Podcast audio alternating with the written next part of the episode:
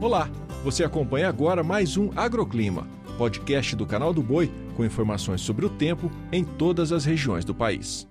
Olá, aqui é Angélica Bonazzoni e trago agora os destaques da previsão do tempo desta sexta-feira. As instabilidades continuam atuando na região nordestina e, claro, tempo seco segue predominando em algumas regiões do Brasil. No Nordeste não tem jeito, a chuva não dá trégua e a precipitação atinge o litoral norte, inclusive ela ganha força na faixa leste da região. Já no centro-sul do Maranhão, Piauí e grande parte da Bahia segue com sol e tempo firme. Outra região com destaque para chuva é a região norte. Quem mora mais para o leste do Amapá e norte de Roraima vai sentir a chuvarada mais forte. Agora, sobre grande parte de Rondônia, leste do Pará e no Tocantins, a gente vê um tempo mais firme e sem precipitação.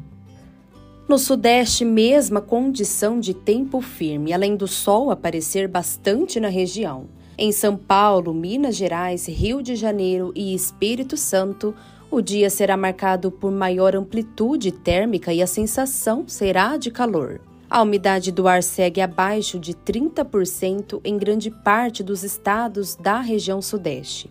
Agora, no centro-oeste, sem mudanças, a massa de ar seco segue atuando e o tempo firme predomina na região, a sensação ainda é de calor ao longo do dia.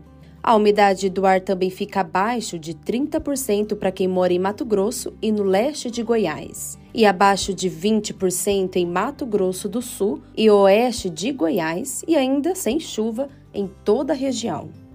E eu finalizo com a região sul, Paraná e Santa Catarina terão um dia de tempo firme. O sol predomina entre variação de algumas nuvens e as temperaturas ficam amenas. No norte do Rio Grande do Sul, o tempo firme também se destaca, mas as demais regiões do estado gaúcho serão marcados por chuva. E esses foram os destaques da previsão do tempo de hoje, e você também pode estar acompanhando no portal sba1.com e também no YouTube do canal do Boi. Amanhã tem mais agroclima.